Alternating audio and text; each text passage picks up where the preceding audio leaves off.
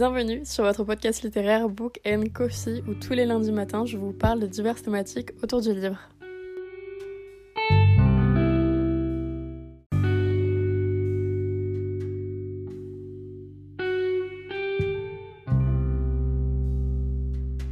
Hola, j'espère que vous allez bien et aujourd'hui pour ce beau lundi qui n'est pas un lundi mais le jeudi 7 décembre, je vous retrouve pour l'épisode 7 donc des Podmas. Et aujourd'hui, on va donc parler de la romance. Est-ce que la romance est un sous-genre? Comment est perçue la romance?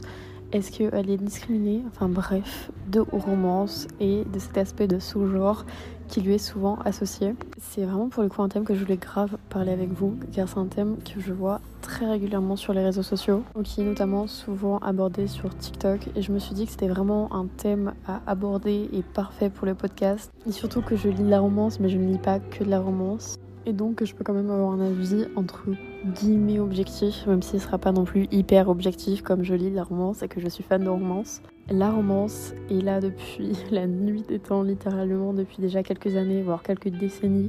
On voit de plus en plus de romances sortir et pour vous dire, la bibliothèque de ma grand-mère est remplie littéralement d'arlequins. Donc ça peut vous dire à quel point la romance est dans le game quand même depuis un moment. Même si ma grand-mère, bien évidemment, n'est pas vieille cette femme incroyable. Mais c'est quand même revenu en force pendant le confinement.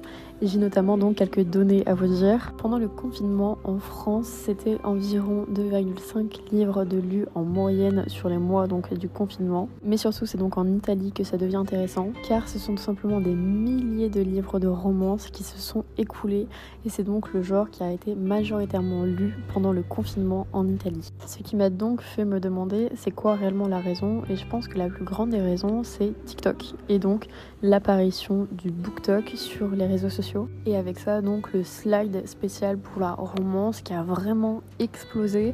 Vraiment sur TikTok, on voyait de plus en plus de créateurs de contenu livresque parler de romance. Et c'était vraiment assez nouveau en règle générale quand on parlait beaucoup plus par exemple de dystopie, de fantasy ou autre, mais finalement très peu de romance en elle-même. Même sur YouTube, par exemple, on a vraiment un gros boom des youtubeuses, par exemple, notamment américaines, qui parlent énormément de romance et qui sont à peu près spécialisées que là-dedans. Mais vraiment, la romance a fait un énorme boom ces dernières années. C'est découlé finalement, par contre, de ce gros boom, du coup, de nombreuses questions et de débats autour de ce genre. Est-ce qu'il vaut sa hype? Est-ce que la romance vaut mieux qu'un autre genre? Est-ce que la romance vaut-elle encore une fois sa hype, sa popularité, son boom? Pourquoi en fait finalement elle est là? Qu'est-ce qu'elle a en plus? Et donc je tiens déjà à rétablir qu'il n'y a pas de hiérarchie des genres, des genres littéraires, c'est-à-dire que on a l'impression des fois sur les réseaux sociaux qu'il y a une hiérarchie, qu'il y a des genres mieux que d'autres, alors qu'en réalité non. Qui vous dit ça? personne littéralement. Il n'y a pas une loi qui dit que, par exemple, le thriller est mieux que la fantasy, que le classique est moins bien noté que la romance. Enfin bref, ça n'existe pas. Par exemple, l'école nous fait lire des classiques, donc un genre très littéraire et marqué notamment donc par un style littéraire, des procédés littéraires.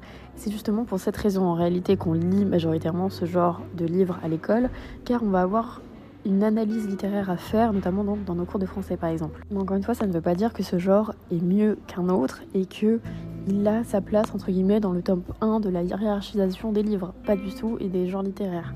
Malheureusement, cette idée est très présente sur les réseaux sociaux, comme je vous l'ai déjà dit, notamment sur TikTok, et ce donc par des créateurs de contenu qui ne lisent majoritairement pas donc de la romance et qui ont énormément de préjugés par rapport à ce genre. Et on peut voir notamment donc sur certaines de ces vidéos, vous avez juste à marquer romance et, personne qui n'aime pas lire la romance, et vous allez vraiment trouver pas mal de vidéos là-dessus. Hein.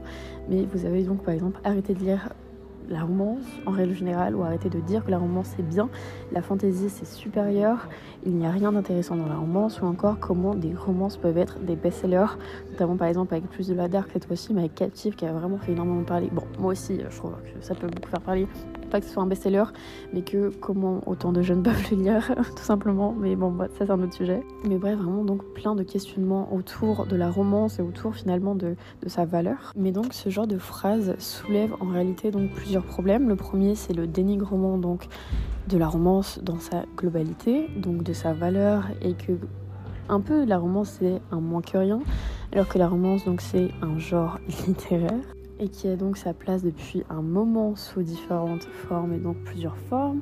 Et on peut carrément voir de la romance dans certains classiques. Par exemple, les livres d'Emily Brontë, il y a pas mal de romance à l'intérieur.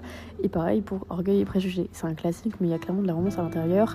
Et on peut pas fermer les yeux, par exemple, là-dessus. C'est donc ça vraiment le plus gros problème, en tout cas, que personnellement je vois à travers ça. C'est-à-dire qu'on dénigre déjà le genre dans un premier temps, mais également donc les personnes qui lisent la romance en mode mais vous êtes débile, pourquoi vous lisez ça, ça ne vous... Enfin, à quel moment ça vous apporte quelque chose dans votre vie, ça ne sert strictement à rien, vous n'avez pas de plus-value avec.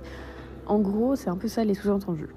Sauf que bah, c'est pas ça la réalité, encore une fois. Attention, bien évidemment, je ne dis pas que la romance est un genre supérieur, pas du tout. Je dis juste qu'il faut le prendre vraiment comme tout genre littéraire dans sa globalité, que chaque genre littéraire a ses pour, a ses contre, et chaque genre littéraire peut plaire strictement à tout le monde. Second problème, si l'auteur n'a pas inventé tout un monde imaginaire pour son livre, c'est pas bien et il n'est pas euh, vraiment auteur. Par exemple, là, je vais prendre l'exemple donc de la fantaisie et de la romance, qui sont donc deux genres complètement différents, avec des codes différents, avec des lignes directrices totalement différentes et qu'on va souvent comparer. Par exemple, donc avec le monde de l'imaginaire, qui demande, selon pas mal de personnes, un plus gros potentiel à l'auteur, c'est-à-dire qu'il met beaucoup de temps de recherche, de créer, etc.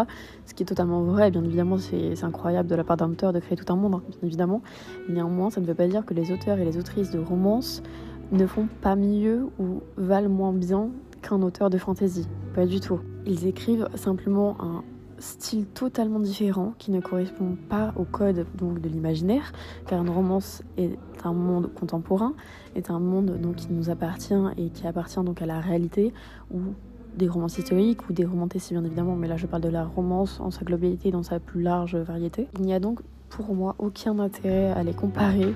Et c'est souvent malheureusement le cas, je vois pareil encore une fois de nombreux TikTok là-dessus. Et c'est souvent pendant, vous savez, le non-nuance November, qui est d'ailleurs un truc que j'adore regarder hein, sur TikTok et BookTok. Vraiment, je trouve ça incroyable de voir autant de gens démonter des trucs. Vraiment, je suis en mode allez. Vraiment, des fois, je suis en mode allez, mais go, vous dites vrai et tout. bon, bref, ça, on s'en fiche.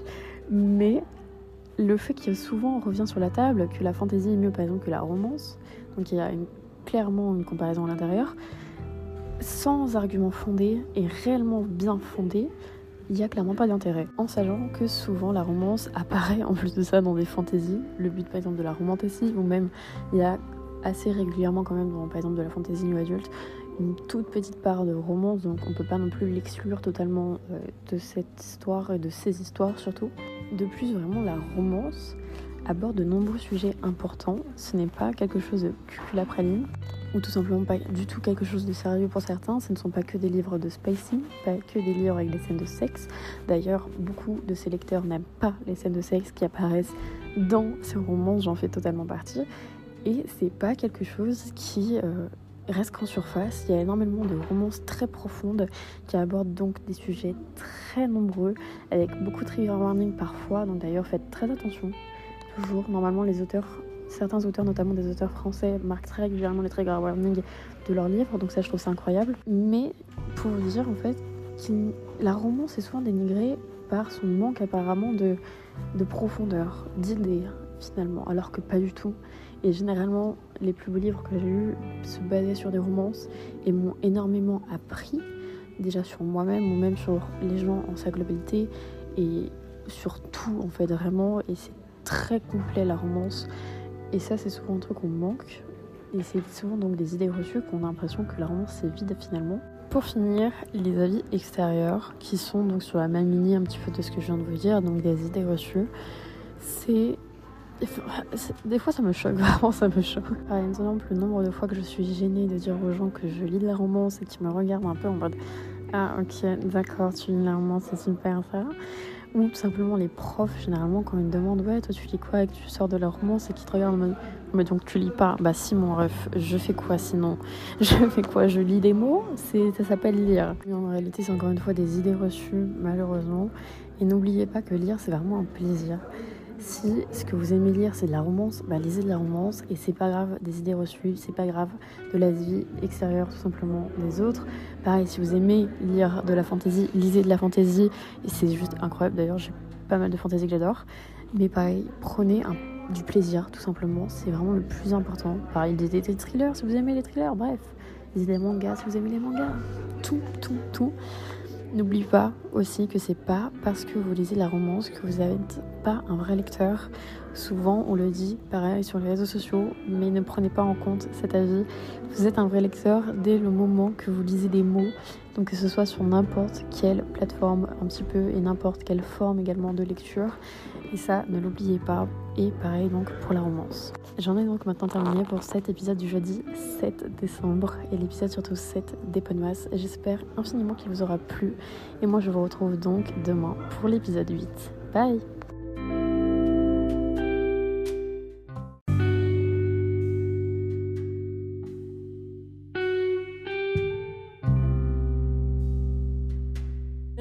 d'avoir écouté cet épisode et merci de toujours soutenir le podcast. Si vous souhaitez le faire davantage, vous pouvez lui mettre une note sur votre plateforme de streaming et d'écoute ou tout simplement sur le compte Instagram qui est Book Podcast où je parle tout simplement du podcast et où le podcast vous parle très clairement. Et moi je vous retrouve lundi prochain pour un prochain épisode. A plus.